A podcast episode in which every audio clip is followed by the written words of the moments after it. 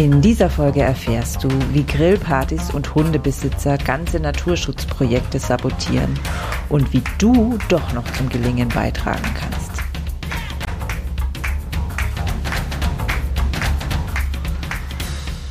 Grüner geht immer.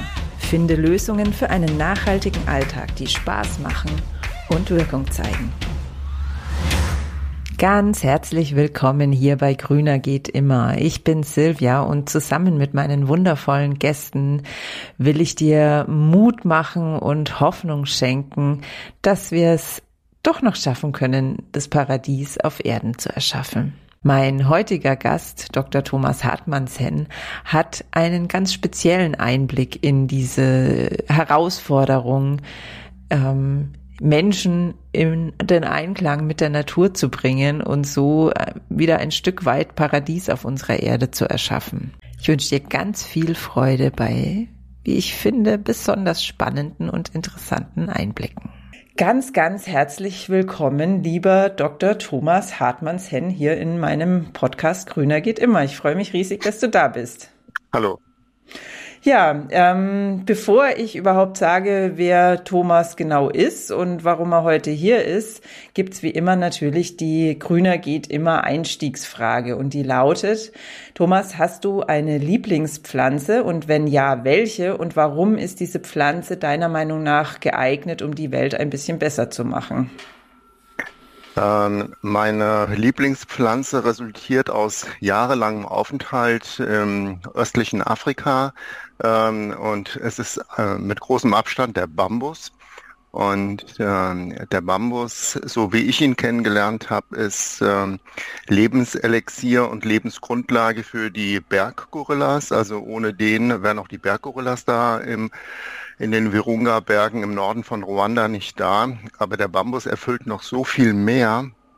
Er ist auch Wohnstätte für bestimmte Fledermäuse, die sich da einbuddeln in die Stangen. Mhm. Und äh, darüber hinaus gewinnt ähm, Bambus immer mehr an Bedeutung, was so alternative Materialien anbetrifft. Also es gibt zum Beispiel immer mehr Ansätze, auch in Thailand äh, Fahrräder äh, zu konstruieren, ganz wesentlich auf der Grundlage von Bambus. Mhm. Und ähm, es ist auch ein, ein, schönes Baumaterial, also auch für, für Innenausstattung und äh, so toll. Also wenn es jemanden interessiert, meine, mein, mein Klodeckel zum Beispiel ist aus Bambus und ähm, äh, auch die Tapete im Wohnzimmer hat äh, Bambusstrukturen. Also Bambus schon eine Pflanze, die ich äh, ziemlich gut finde. Ja. Ja, ich, ich habe gerade fast ein bisschen eine Gänsehaut bekommen, muss ich sagen, weil ich habe den Bambus vor ja, ein paar Wochen eigentlich auch erst so kennengelernt. Natürlich habe ich vorher gewusst, was Bambus ist, aber was das für eine unfassbare Pflanze ist, ja. das weiß ich auch erst seit ein paar Wochen. Ähm, da könnten wir wahrscheinlich jetzt auch den, den ganze, eine ganze Stunde mindestens drüber sprechen und noch länger. Und deswegen bin ich jetzt gerade ganz, also finde ich wieder einen schönen Zufall, dass du ausgerechnet jetzt diese Pflanze nennst. Es ist ja auch Lebensmittel für die Menschen. Also jeder kennt Bambussprossen, ja. Und äh, wenn man mal gesehen hat, mit äh, welchem Genuss die äh, Berggorillas äh, auch die jungen Bambussprossen äh, futtern, über mhm. die ganzen Kräuter hinaus, diesen noch zu sich nehmen und welche Atmosphäre in dem Wald ist. Also mhm. der Bambus gehört auch zu den wenigen Pflanzen, die ich kenne, natürlicher Art, die, ähm, die sich selber so eine Monokultur schaffen. Also dort, wo der Bambus dicht mhm. steht, wächst im Grunde genommen nichts anderes. Vergleichbar mit einem, mit einem äh, dicht besäten Maisfeld. Aber ähm, ja, er ist, ähm, er, ist ja alles andere als äh, eine Monokultur, auch ähm, im, im Freibestand, weil er trägt ja auch zu einer äh, äh, artenreichen Fauna bei, wie mhm. man selten gesehen hat. Da muss man halt auch den Blick fürs Kleine entwickeln, mhm. weil die Insektenwelt auf dieser auf dieser Höhenlage ist auch sehr, sehr speziell und reichhaltig. Mhm. Jetzt mal abgesehen von alledem, was äh, Bambus noch äh, zum Beispiel auch in China für eine Bedeutung hat. Ja. Mhm. Ja, also ich Coole bin Pflanze. Ja, absolut, weil sie ja auch zur Wiederaufforstung geeignet ist. Ich, mir war zum Beispiel ja auch gar nicht bewusst, wir müssen jetzt aufpassen, dass wir nicht uns zu sehr im Bambus verlieren, aber mir war gar nicht bewusst, dass es eben Bambuswälder gibt. Also, dass das ja Pflanzen bis zu 40 Meter Höhe sind und Stangen, die bis zu, keine Ahnung, 20, 30 Zentimeter Durchmesser haben. Ich kannte den halt bisher immer so aus, aus dem Garten als, als Stütz, ähm, Pflanzenstütze oder irgend sowas. Also es ist sehr faszinierend. Aber bevor wir uns ja. jetzt äh, zu weit da drin verlieren, ähm, mal ein paar Worte zu dir und warum du heute hier bist. Also äh, Thomas ist ähm, Leiter der Abteilung Umweltvorsorge, heißt es, glaube ich, ne, vom Umweltamt ja. Frankfurt und damit ähm, hauptverantwortlich oder mitverantwortlich für den Frankfurter Grüngürtel. Was das genau ist, dazu sagt bis, am besten Thomas selber dann ein bisschen was. Und ähm, ich habe Thomas kennengelernt kürzlich in einem ähm, Online-Workshop, wo er den Frankfurter Grüngürtel vorgestellt hat.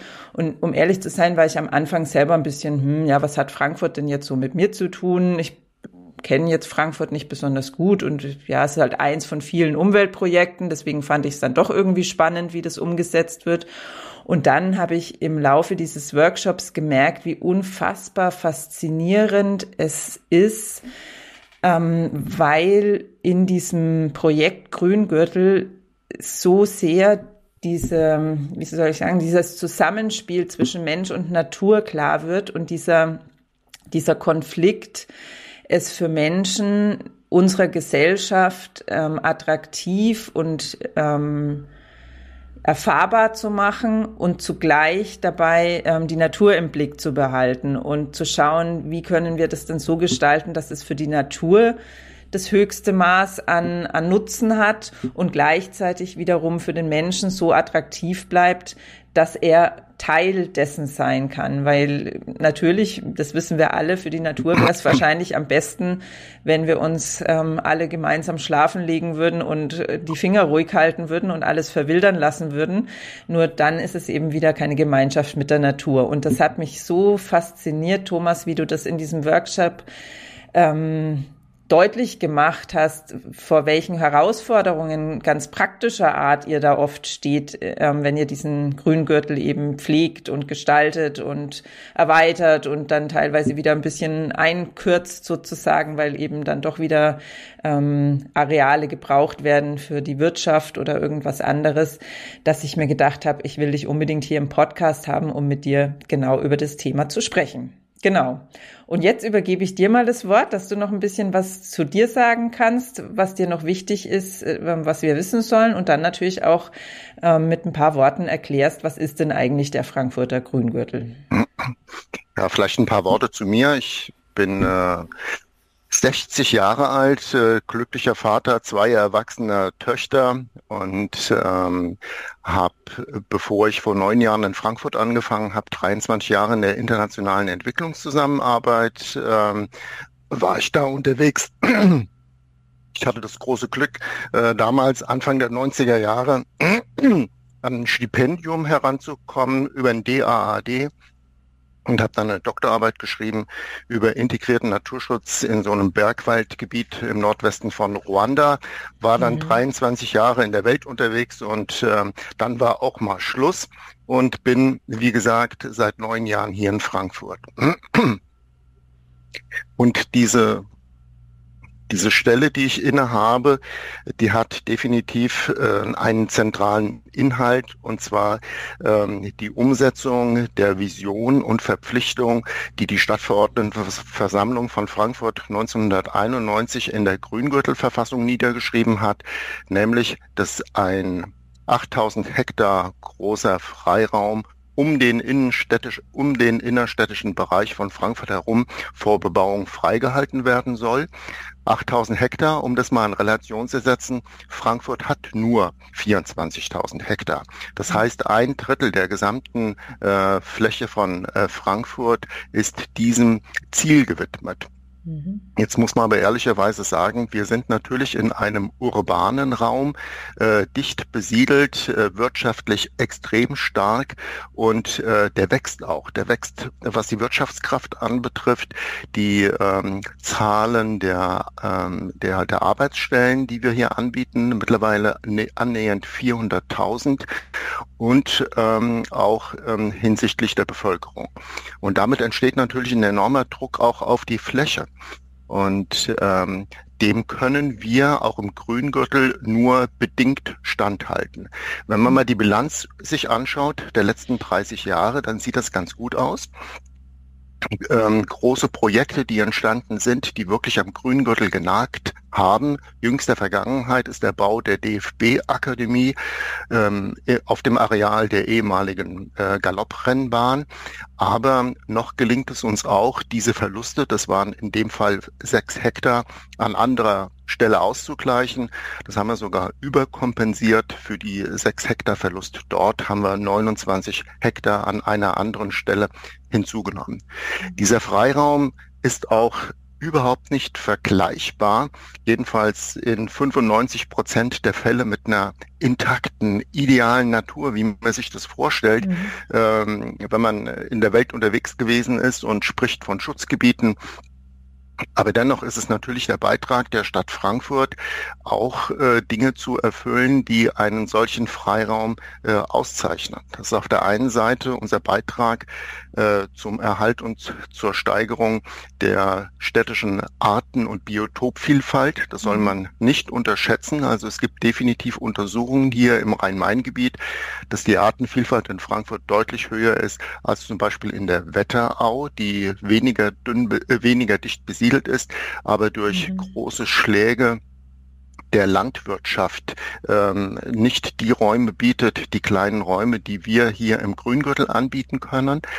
Und ähm, äh, Beiträge zum Arten- und Biotopschutz ist das eine und das andere, Silvia, du hattest das angesprochen, die hohe Bedeutung, die solche Freiräume haben für die Menschen, die hier leben und arbeiten. Mhm. Ich sprach ja eben von 400.000 Arbeitsplätzen, damit ist Frankfurt tagsüber eine Millionenstadt. Man glaubt es nicht, ist aber so.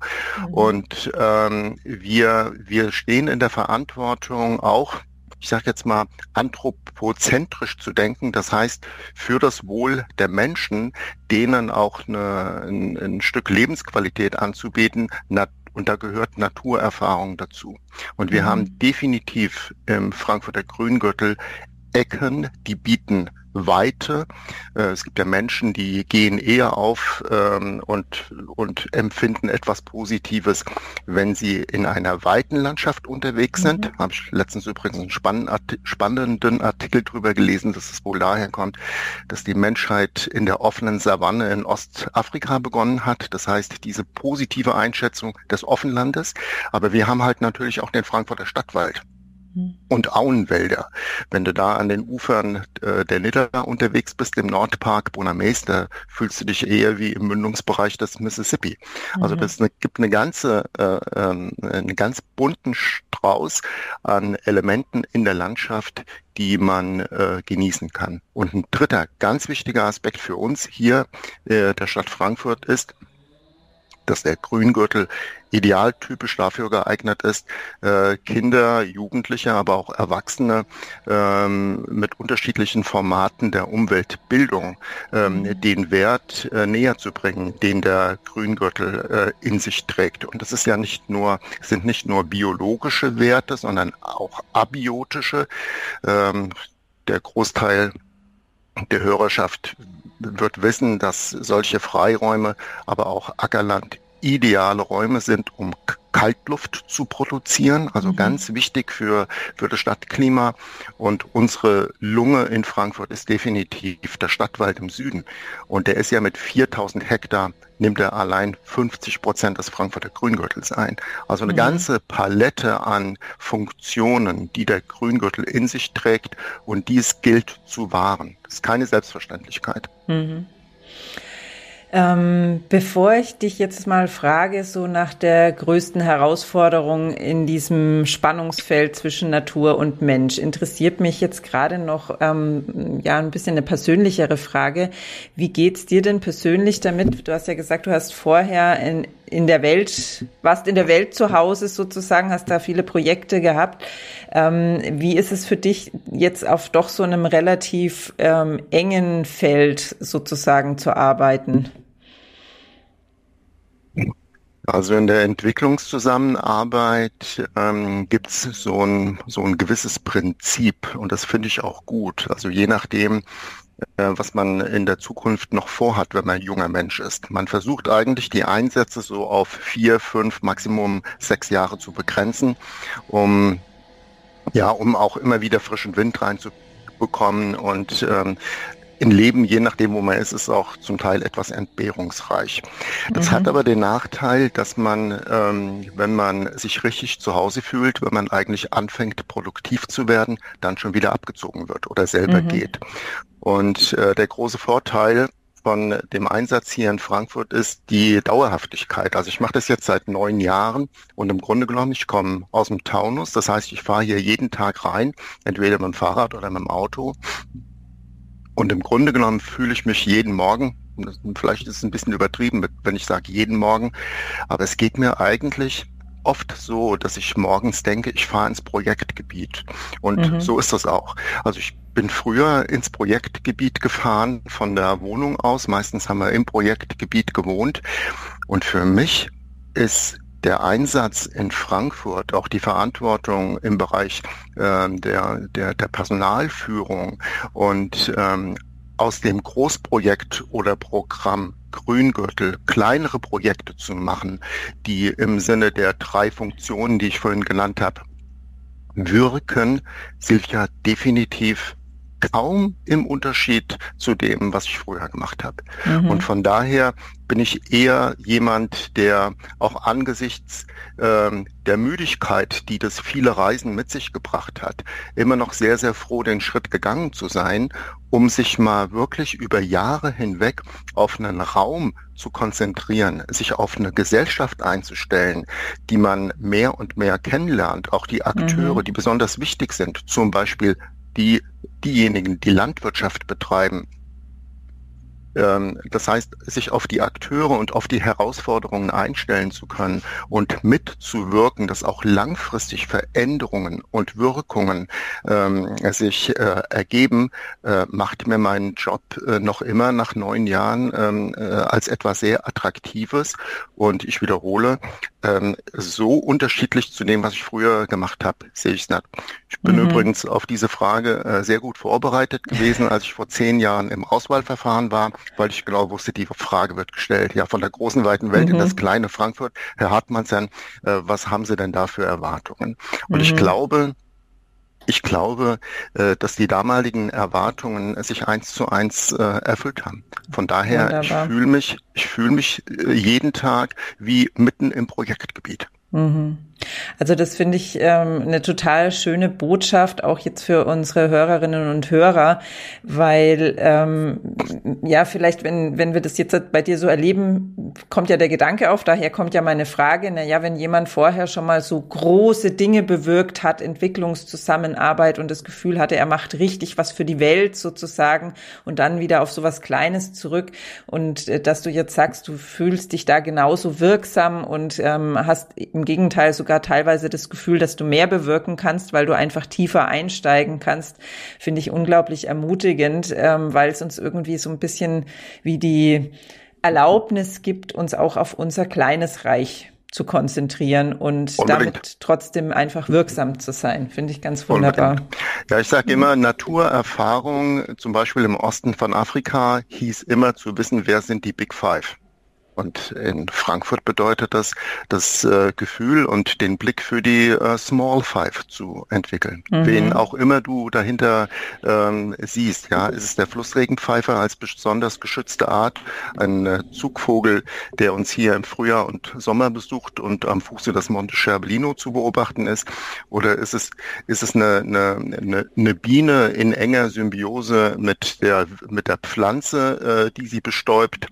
Mhm. Und die wiederum abhängig davon ist, dass genau diese spezielle Biene sie bestäubt. Du musst in Frankfurt, in einem städtischen Raum in Mitteleuropa, musst du Naturerfahrung anders definieren, als wenn du in den äh, Tieflandregenwald vom Kongo fährst. Mhm. Und äh, das ist definitiv eine, eine Sache, äh, die wir uns auf die Fahnen geschrieben haben. Und es ist so spannend, was äh, die Umweltbildner äh, hier im Team, im Umweltamt, aber auch mit denen wir zusammenarbeiten, wie ideenreich sie äh, zielgruppenspezifisch, ich habe ja vorhin schon gesagt, Kinder, mhm. Jugendliche, Erwachsene, äh, Themen aufbereiten. Das ist mhm. total klasse. Und Umweltbildung oder Bildung für nachhaltige Entwicklung sind äh, definitiv ähm, Bereiche im Arbeitsfeld, im Grüngürtel, ähm, die ähm, mindestens in der Art bespielt werden, wie wir das äh, seit Jahren machen, äh, eher vielleicht Richtung Tendenz gehen, noch intensiviert zu werden, weil so ein ganz moderner Begriff auch in unserer Arbeit ist definitiv die Naturerfahrung. Mhm. Und ähm, da, da, gibt es auch sehr viele interessierte Personen, die auch nachfragen und wir haben ein entsprechendes Angebot, Entdecken, Forschen und Lernen im Frankfurter Grüngürtel. Mhm. Ähm, eine tolle Sache. Ja. Ja, finde ich total wunderbar, weil mir geht's mittlerweile genauso, dass ich wirklich die Erfahrungen, die ich in meinem Garten machen kann, tatsächlich teilweise ähm, dem vorziehe, was ich zum Beispiel in einem Tiergarten erleben kann, wo ich dann große, beeindruckende Tiere ähm, sehen kann, weil das ist ja immer so ein bisschen das Argument auch für, für Zoos und Tiergärten, zu sagen, nur was, was man kennt, schützt man auch. Und deswegen äh, finde ich das eigentlich viel, viel sinnvoller, solche Bildungsangebote direkt vor Ort zu machen und wirklich auch mal die heimische Tiere kennenzulernen, weil umso tiefer wir da einsteigen, umso mehr entdecken wir einfach. Also ich entdecke täglich auch in meinem kleinen Garten Neues und ja, finde ich ganz wunderbar. Deshalb war ich mir auch bei der Benennung meiner Lieblingspflanze nicht ganz sicher. Oder ich kann ja mal sagen, was auf Platz zwei ist, ist nämlich die Kratzdistel.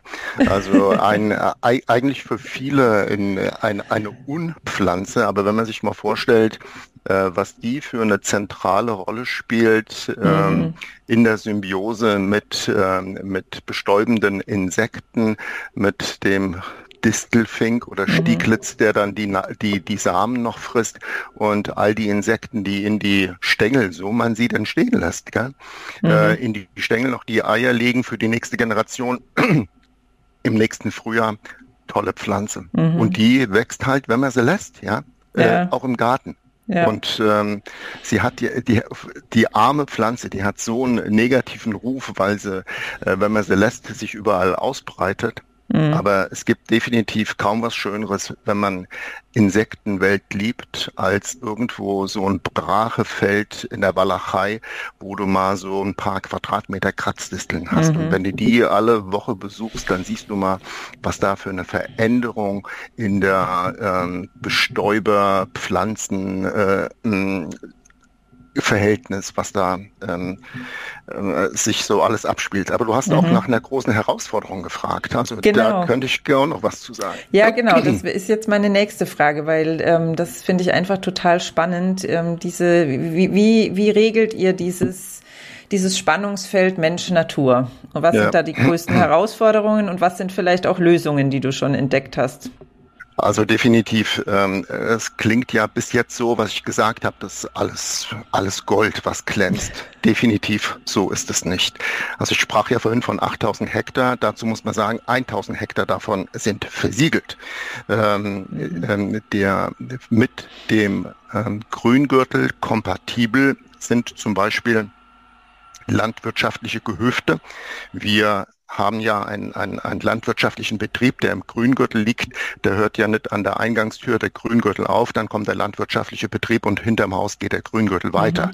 Also der, der, der landwirtschaftliche Betrieb gehört zu dem Grüngürtel dazu, genau wie ein asphaltierter oder betonierter landwirtschaftlicher Weg oder auch Sportanlagen. Also die, mhm. der Trend geht ja auch hin zu Rasenplätzen, ist ja auch was dran. Also die äh, Ökobilanz eines äh, intensiv gepflegten Rasenplatzes ist gar nicht so viel besser als der von einem Kunstrasenplatz, definitiv.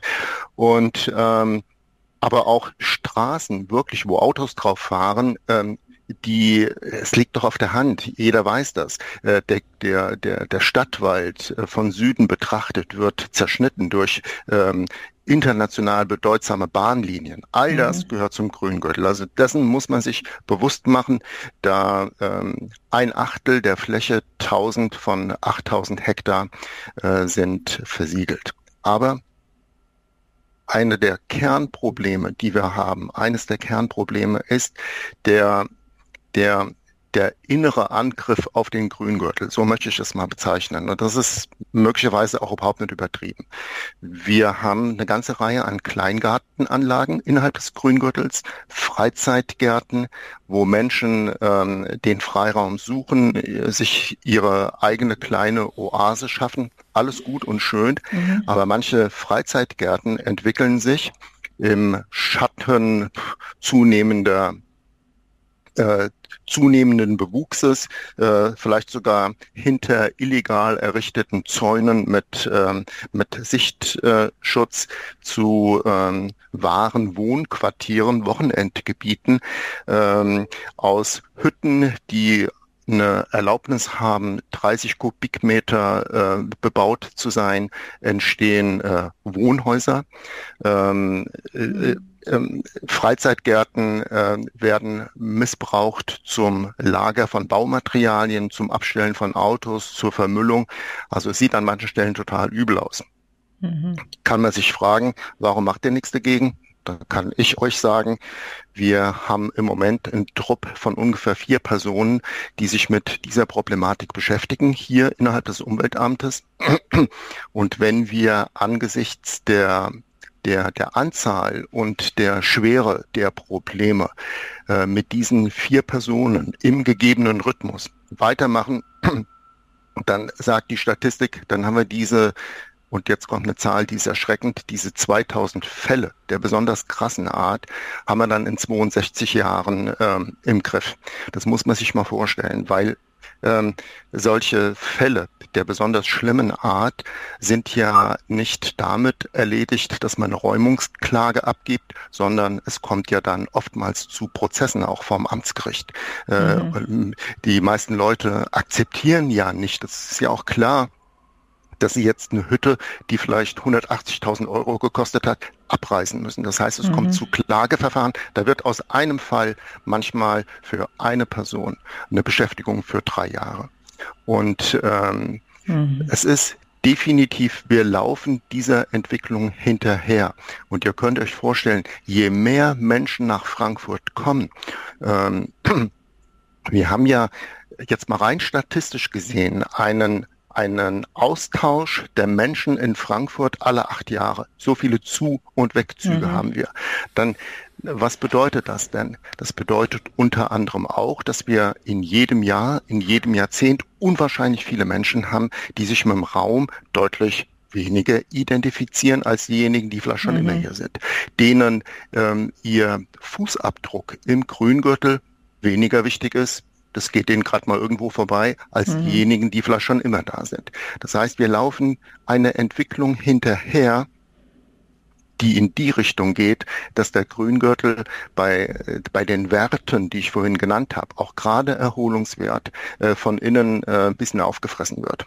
Mhm. Ähm, da gibt's ganze Reviere, ganze äh, Abschnitte und wir gehen auch abschnittsweise vor. Da sagt auch der Gesetzgeber, wir dürfen uns in einem Areal, wo es zwölf krasse Verstöße gibt, jetzt nicht irgendwie einen Fall rauspicken, sondern wir mhm. müssen dann alle zwölf angehen. Ist ja auch richtig. Aber da sitzen bei so einem, bei so einem Areal, dass dem, dem wir uns auch annehmen, wenn bestimmte Entwicklungen anstehen, zum Beispiel die Weiterentwicklung landschaftlicher Art im Fechenheimer ähm, Mainbogen, das ist ein großes Projekt, an dem wir gerade dran sind, Schaffung neuer aquatischer Lebensräume.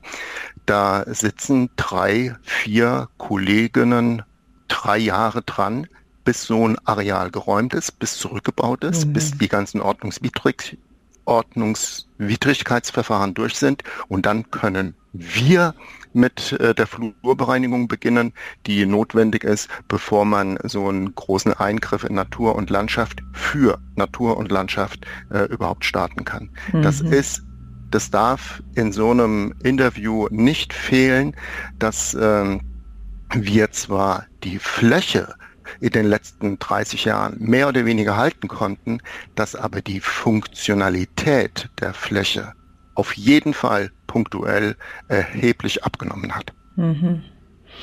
Also das finde ich auch wiederum, also das hat mich so berührt. Du hast es ja in dem Workshop schon ähm, angesprochen und es hat mich deswegen so berührt, weil wir ja oft dazu neigen, ähm, zu denken, na ja, was, was macht es jetzt schon für einen Unterschied, ob ich da jetzt ein bisschen größer das baue oder ein bisschen kleiner oder ob ich mich jetzt genau an die Bestimmungen halte oder nicht.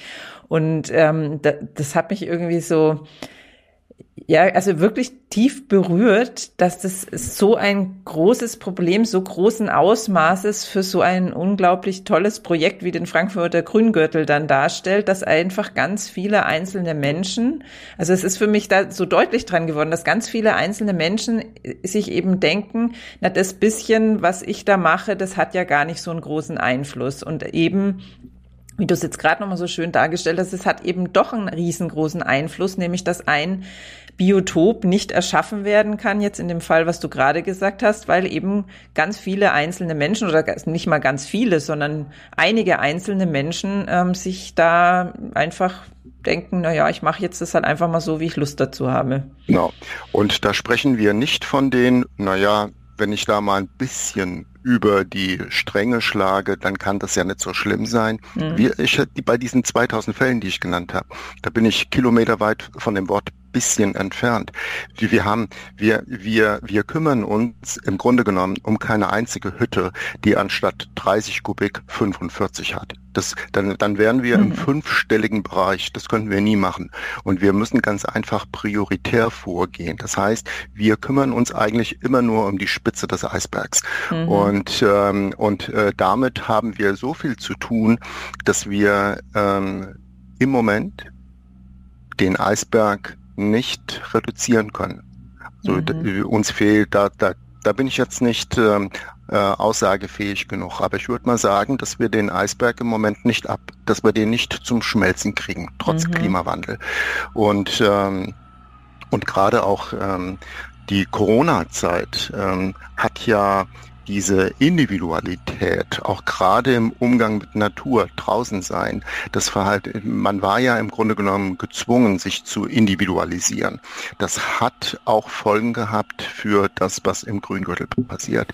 Und der Drang der Menschen, ich sage jetzt mal auch, auch in Zeiten des Klimawandels nach draußen zu gehen, auch Orte aufzusuchen, die definitiv schön sind, führen an manchen Stellen zu einer absoluten Überlastung durch mhm. den Menschen, so dass das, dass das Verhältnis Umwelt-Mensch an einigen Stellen über diese punktuellen Eingriffe hinaus, die ich eben geschildert habe, auch an anderen Stellen kippt. Also wer, wir haben für teures Geld, haben wir das das höchste Wehr an der Nidda vor zehn Jahren zurückgebaut mit äh, Geldern des Naturschutzausgleichs. Wir haben viel investiert, um einen sogenannten Rauschebereich in der Nidda zu schaffen. Der mhm. hat zwei Vorteile. Der reichert das Wasser, das fließende Wasser mit Sauerstoff an.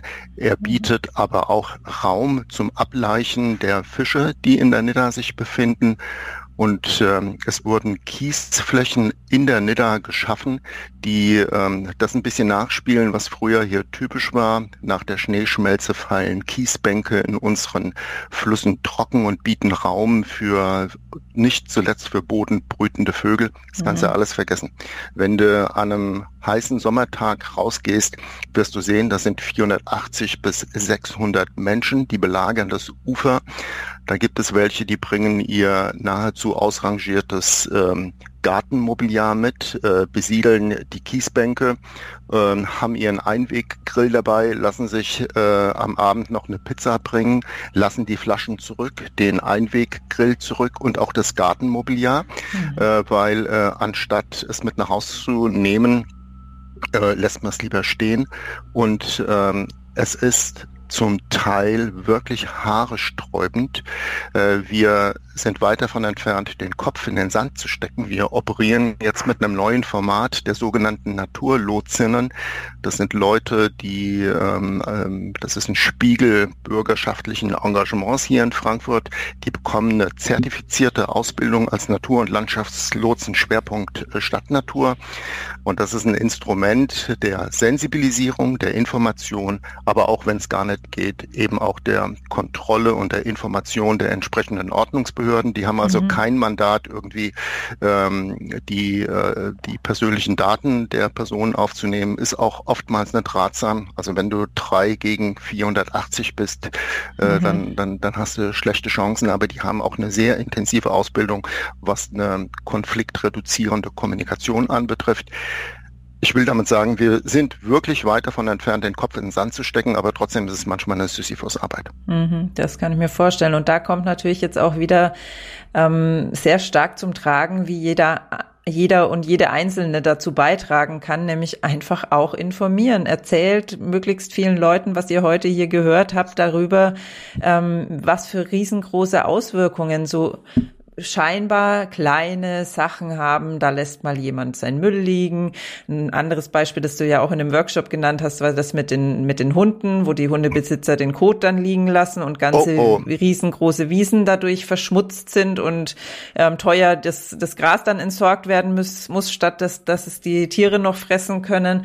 Also all solche Dinge sind Kleinigkeiten, die aber so ein großes, ähm, unglaublich wertvolles Projekt. Also ich möchte noch mal betonen, ähm, dieser Frankfurter Grüngürtel sorgt dafür, dass das Klima in der Stadt Frankfurt um einiges angenehmer ist, als es wäre, wenn es diesen Grüngürtel nicht gäbe.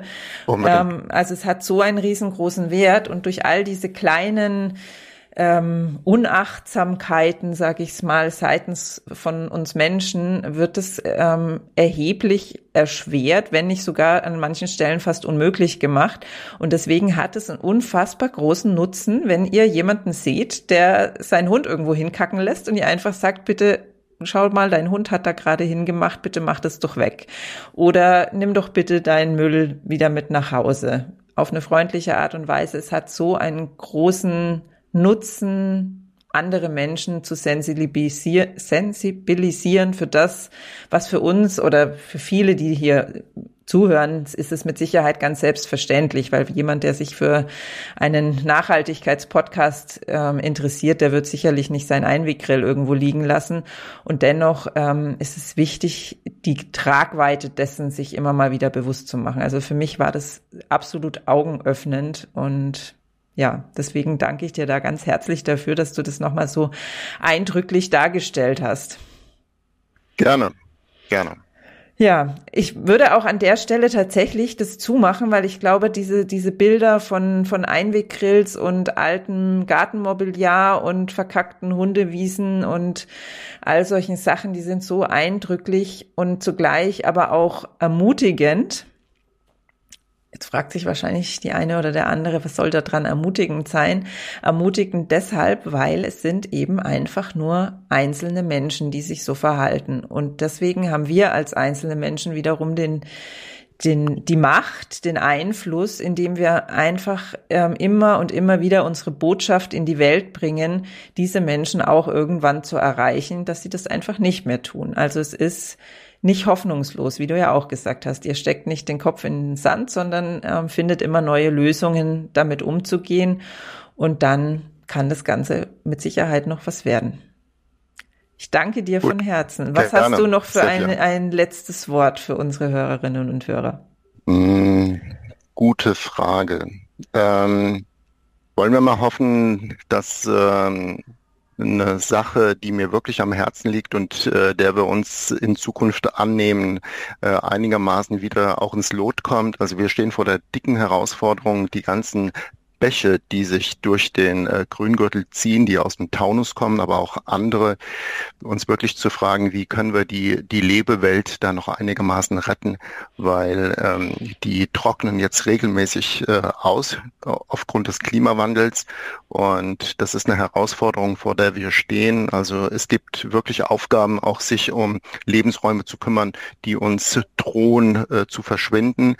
Ähm, die Botschaft, die ich ganz einfach nennen will, ist, ähm, eine Stadt wie Frankfurt äh, braucht äh, Regularien, braucht ähm, aber auch Institutionen, die sich um das Management und um das Funktionieren äh, also von so einer Stadt kümmern. Das Umweltamt gehört ganz bestimmt hinzu und ähm, von daher war es mir auch ja, ein Vergnügen, ganz einfach mal der Zuhörerschaft äh, darzustellen, wie mannigfaltig unsere Aufgaben sind. Und über den Grüngürtel hinaus äh, gibt es noch eine ganze Reihe anderer Aufgaben, über die wir jetzt nicht sprechen. Aber der Grüngürtel allein ist es definitiv wert, sich ähm, sich auch einer funktionier eines funktionierenden Teams hier im Haus sicher zu sein und trotz äh, dessen, was am Ende an Negativen hängen geblieben ist, soll doch ähm, das letzte Wort sein, dass äh, es definitiv Sinn macht, ähm, sich äh, um solche Herausforderungen zu kümmern. Und man sieht auch Erfolge. Also alles gut. Wunderbar. Ja, ich danke dir von Herzen. Gerne. Silvia, mach's gut. Ja, tschüss. Ciao. Ich danke dir fürs Lauschen. Ich hoffe, diese Folge hat dir ebenso wie mir nochmal ganz, ganz deutlich vor Augen geführt, wie einflussreich jede und jeder einzelne von uns ist und wie viel Wirkung wir mit den kleinsten Handlungen erzielen können in die gute und auch in die schlechte Richtung. Und deswegen will ich dich besonders nach dieser Folge nochmal darum bitten, wie ich es ja fast jedes Mal tue, die Folge oder den Podcast allgemein zu teilen, zu bewerten auf Spotify, zu kommentieren auf Apple Podcasts oder wo auch immer du den Podcast hörst, irgendwo ein Sternchen oder ein Häkchen oder was auch immer Punkte zu hinterlassen und in vor allen Dingen zu teilen. Also besonders diese Folge oder auch andere Folgen, die dich fasziniert haben. Denn das kann wirklich einen großen Unterschied machen. Vielleicht ist genau der Mensch, der durch dich von dem Podcast erfährt, einer, der was ganz Entscheidendes ändert, angeregt durch irgendeine kleine Aussage in irgendeiner der Folgen und damit wirklich was Großes verändert. Also es kann einen großen Unterschied machen. Wenn dich die Botschaft dieses Podcasts anspricht, wenn du glaubst, dass sie wichtig ist für unsere Welt, dann bitte leg das Handy jetzt nicht einfach weg, wenn du fertig bist mit Hören, sondern klick noch auf ein paar Knöpfchen, damit du teilst, damit du kommentierst und einfach noch viel mehr Menschen uns lauschen können. Ich danke dir von Herzen dafür. Und nächste Woche geht es dann wieder nach Baumholm. Vielleicht hast du schon die ersten Folgen mit dem ähm, Kinderbuchautor Kai Lüftner gehört. Da wird es wieder super unterhaltsam und gleichzeitig super nachdenklich und ich freue mich wenn du wieder mit dabei bist.